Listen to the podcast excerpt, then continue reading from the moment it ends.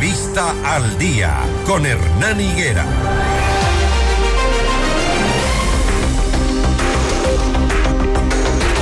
Las 6 de la mañana, 22 minutos. Javier Muñoz Intriago renunció el pasado viernes al cargo del vocal del Consejo de la Judicatura entidad a la que no acudía desde el 28 de diciembre cuando fue detenido por una investigación en su contra por obstrucción a la justicia. La institución anunció que dará inicio a los trámites administrativos correspondientes para convocar a su suplente Solanda Goyes a las sesiones del Pleno. De hecho, el pasado viernes hizo un comunicado y ha convocado a Solanda Goyes a que participe de las reuniones. Doctora Solanda Goyes, buenos días, bienvenida. Buenos días, muchísimas gracias a FM eh, Mundo, a ustedes por entrevistarme y también a todos quienes nos escuchan.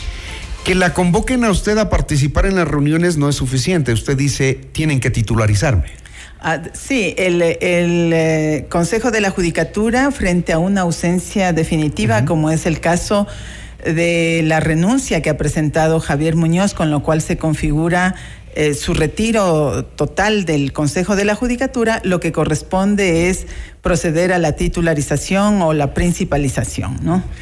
Y titularizada, usted ha venido planteando una serie de cuestionamientos, de decisiones no tomadas, también de decisiones por tomar, las reformas judiciales.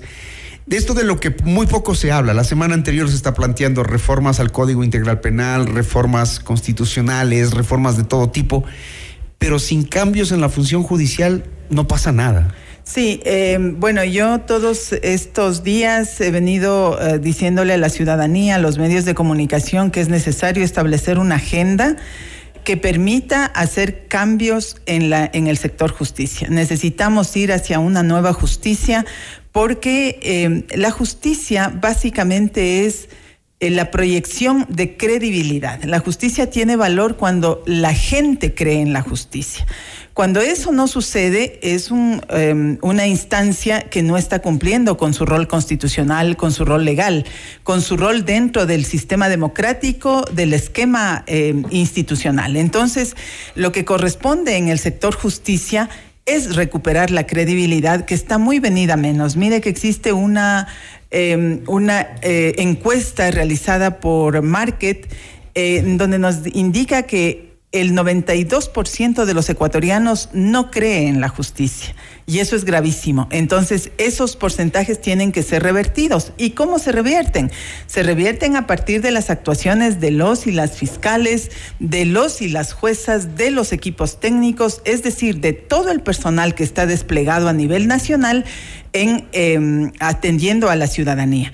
En ese sentido, lo que em, yo había dicho y vuelvo a reiterar y a insistir en la necesidad de que se cumplan con las normas constitucionales y legales en donde establecen cuáles son las funciones del Consejo de la Judicatura, cómo tiene que lograrse este proceso.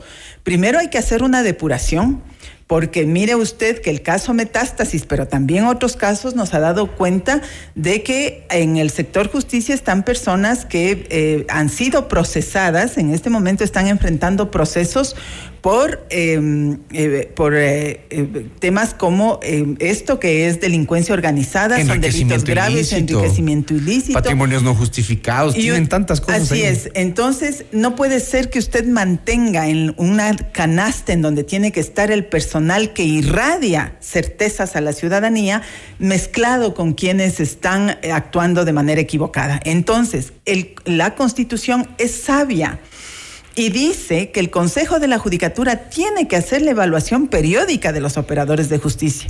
Vamos siete años sin hacer evaluación y cinco para hablar de la última administración. Entonces, eh, ¿qué es lo que tenemos que ponernos a trabajar? Es en la evaluación, pero no puede ser además una evaluación porque estamos acostumbrados a hacer lo mismo de siempre y con eso nada cambia, ¿no? Eso más bien genera mal gasto de recursos. Tenemos que hacer una evaluación en donde cumplamos el objetivo. ¿Por dónde va a empezar? Porque eso es grave. Esto se viene hablando hace mucho rato atrás. Sabemos que hay que depurar la justicia, pero día a día allí uno aparece en un puesto, otro aparece en otro puesto, de pronto otro ya es jefe, el otro ya no está, el otro se ha ido al otro lado. O sea, es un tema horroroso lo que pasa en la A ver, ha sido ya uno de los temas que yo he planteado públicamente y lo voy a hacer dentro del Consejo de la Judicatura ahora en calidad de vocal, es que tenemos que hacer una evaluación diferente. Mire usted que el presidente de la República, en su, en su petición de consulta popular, en el segundo paquete, la pregunta número 8 estaba orientada a hacer la evaluación. Y allí él planteaba hacer la evaluación a todos los jueces y juezas.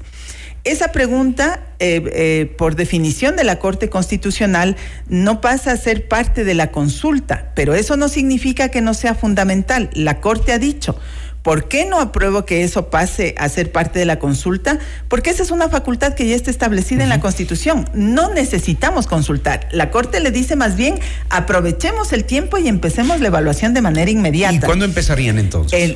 El, planteamiento yo lo haré inmediatamente que se me titularice, yo lo pondré por escrito al, al Pleno, porque también tenemos que entender que el Pleno del Consejo de la Judicatura es un cuerpo colegiado y esto no puede hacerse solamente desde la voluntad de una persona. Tiene que eh, eh, eh, estar en la misma línea de, de, trabajo y de propósito el presidente temporal que tenemos, que es el doctor Álvaro Román, la doctora Yolanda Yupangui, el doctor Fausto Murillo, quien está pasando por un proceso de juicio político y hay que mirar si es que él permanece o no, pero en todo caso, el Consejo en conjunto es el que tiene que tomar la decisión. Yo voy a ser la proponente porque ya le he propuesto al país e inmediatamente que yo me titularice le, haré llegar la, agenda de trabajo que considero que es necesario para darle respuesta a la ciudadanía. ¿Y cuánto tiempo se debería demorar este, esta evaluación de jueces? No quiero decirle cuánto tiempo ahora, ¿no? Porque tenemos que mirar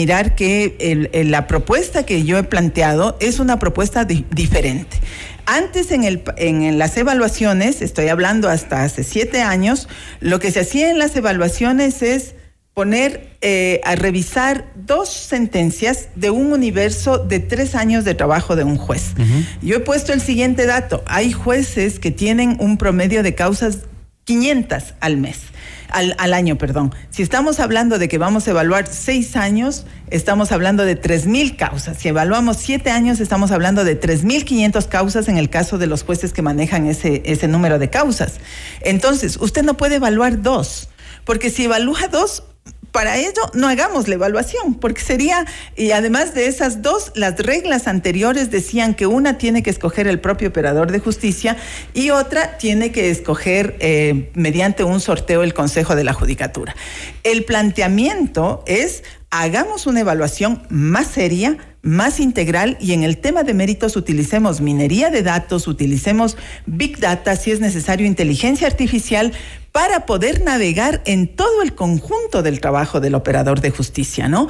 Y de otro lado, pongamos el componente de, probidad. Nunca se ha evaluado lo que es probidad y la probidad puede ser evaluada eh, analizando los patrimonios de los jueces, de las juezas, de los fiscales, en donde podemos chequear si es que ellos tienen un patrimonio acorde con los ingresos que han tenido en estos años, porque un juez no puede tener otro trabajo salvo la docencia, con lo único que tiene que eh, mm, eh, contar es con su salario de juez y que no es un mal salario, ¿no? Entonces es uno de los mejores en los rangos que tiene el, el Estado ecuatoriano. Entonces, si nosotros ponemos esos componentes, se va a hacer una evaluación seria y real como quiere el país.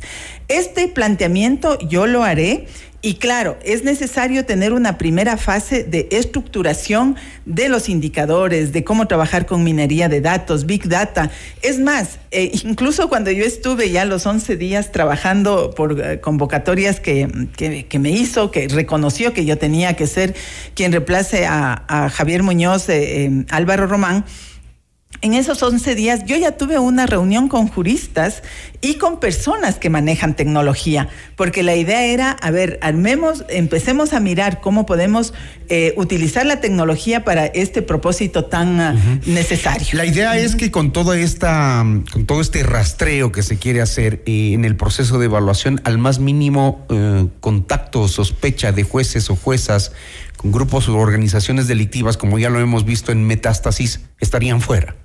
Claro, y, los parámetros hay que, hay que ponerlos muy claros, ¿no? Porque quien ha tenido contacto con esas organizaciones, obviamente que tiene que reflejarse en sus patrimonios, por ejemplo.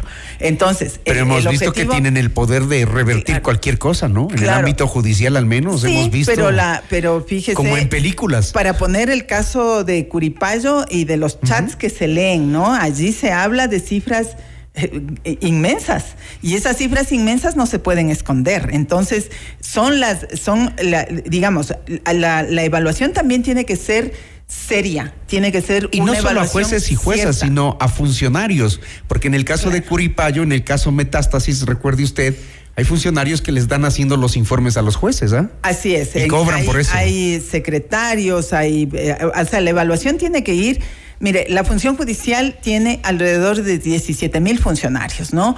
Cerca de 2 mil jueces, 800 eh, fiscales, alrededor de 600, 700 defensores públicos. Tenemos eh, equipos técnicos donde hay psicólogos, em, trabajadoras sociales y, médicos. Tenemos secretarios, ayudantes judiciales. Si usted suma todo eso con los equipos que tiene un juez, un fiscal, un defensor público, eh, llegamos a alrededor de 17 mil funcionarios. Pero también tenemos que ser conscientes del tiempo. Este consejo de la no se va a poder llegar a no se va a poder hacer a todos, hay que hacer de manera progresiva y priorizar. Este consejo de la judicatura tiene un periodo hasta enero del 2025. Entonces, es hasta este momento son 11 meses. Eh, lo que yo he dicho es se ha perdido mucho tiempo en el pasado porque estos procesos de depuración tienen que ser eh, periódicos, tienen que ser constantes. Así lo dice la Constitución y así lo dice la ley. Nosotros en un año no podemos venir a resolver todo lo que no se ha hecho el tiempo anterior.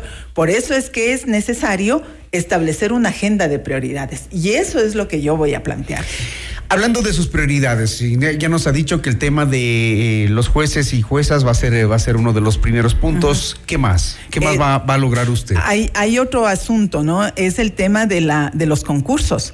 En este momento, el Consejo de la Judicatura tiene todos los bancos de elegibles caducados. Si nosotros hacemos, eh, si se jubilan los jueces o juezas, si se, si renuncian, si por alguna razón fallecen, si em, eh, son, eh, tienen que salir, son removidos por el proceso de evaluación, el Consejo de la Judicatura no tiene dónde acudir para poner nuevos jueces, porque los bancos de elegibles se caducaron. Entonces tenemos que dar una solución a esa realidad y esa solución tiene que ser también concomitante a los procesos de evaluación. Por ello también hay que mirar los universos en los cuales nos vamos a poner a hacer esa evaluación. Eh, hay que ser realistas e ir sobre los uh, sobre las urgencias, sobre aquello que ya no podemos postergar. Entonces tenemos eh, como actividades el proceso de evaluación, el proceso de concursos, pero también tenemos el concurso de Corte Nacional de Justicia, ¿no?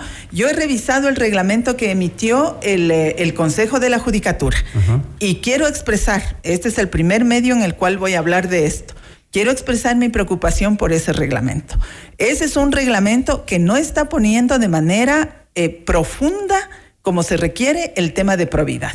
Es un reglamento además que repite el reglamento del pasado. En gran parte es un copy-paste del reglamento del concurso convocado por el señor Wilman Terán.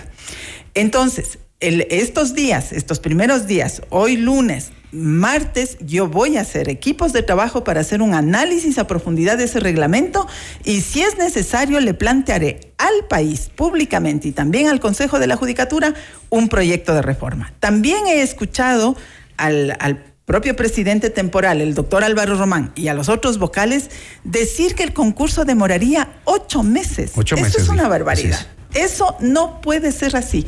El concurso tiene que ser mucho más ágil, menos burocrático. De lo que veo en el reglamento se vuelve a poner toda la burocracia pesada a la cual está acostumbrada el Consejo de la Judicatura y eso pasa porque son eh, porque no se conduce los procesos. Hay que conducir los procesos desde otra mirada y yo creo que deberíamos tener un concurso de máximo cuatro o cinco meses, porque la necesidad urgente de cubrir los espacios con, eh, yo he planteado, ¿no? Con los mejores hombres y con las mejores mujeres que salgan electas para llegar a la Corte Nacional, creo que eso hay que, hay que eh, dar la viabilidad con una precisión de reloj suizo. Entonces. De lo contrario, podríamos ir a una crisis institucional. O sea, estamos ya en crisis, ¿no?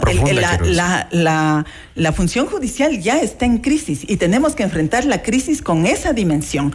Entonces, em, voy a, trabajar inmediatamente eh, conformando equipos de trabajo con los mejores perfiles que podamos convocar para que nos ayuden a esto, para hacer un análisis de este proceso y ver cómo lo podemos eh, arreglar y rectificar planteándole un proyecto de reforma si es que es necesario. ¿Cómo lograr la despolitización de la justicia? Con esto voy terminando. ¿Por qué? ¿Por qué le pregunto esto?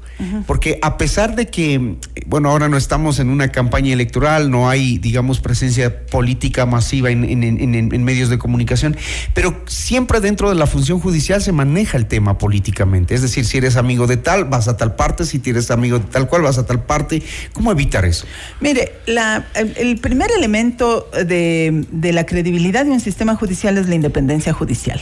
Y la mayor, yo suelo ser seguidora y, lo han dicho en varias entrevistas. Les preguntan a los jueces, ¿afina qué partido es? Tenemos, eh, eh, tenemos que, mire, hay países en donde los jueces incluso están afiliados a partidos, pero no permiten la interferencia de absolutamente nada sobre, los, uh, sobre las decisiones judiciales que tienen que tomar. ¿Sobre qué se tiene que tomar una decisión judicial? Sobre los hechos y el derecho, sin que nadie absolutamente intervenga. Pero quería hablar de los principios de Bangalore. Y los principios de Bangalore, cuando habla de independencia, no está hablando solamente de la independencia política, porque el mundo ha tenido algunas... Eh, variaciones e incluso la globalización y, estos em, delitos de carácter transnacional ya han buscado cómo eh, meterse, cómo infiltrarse en las funciones judiciales, ¿no? Entonces, frente a eso, ¿qué es lo que se dice? Esa independencia tiene que ser frente a los hechos políticos. Frente a, las presiones que se pretenda hacer, vea usted que tenemos ese caso de los audios, ¿no? Que es gravísimo, en donde se sienta a los jueces a decirles cómo tienen que actuar en un caso determinado de carácter político. Eso no tiene que existir. Y de otro lado también hay el otro tipo de, de formas que, por las cuales un juez pierde la independencia cuando es débil frente a, las, um, asuntos de carácter económico, sobornos, ese tipo de cosas, ¿no? Entonces, todo eso, claro, y entonces últimamente, ¿no? Después de que, de que el, el, Consejo de Participación Ciudadana Transitorio hizo el proceso de evaluación de los periodos anteriores del Consejo de la Judicatura y luego eh, planteó, em, digamos, hicieron esos cambios se habla mucho de la independencia judicial, pero no se dice que es la independencia judicial. Y muchos ¿no? Incluso utilizan, mal usan el, término independencia judicial para decir, a mí nadie me tiene que observar, nadie tiene que opinar, y eso no es verdad. La gente tiene derecho a opinar sobre la actuación de los jueces y juezas. Es más, mire, los principios de Bangalore, que yo incluso voy a proponer que los aprobemos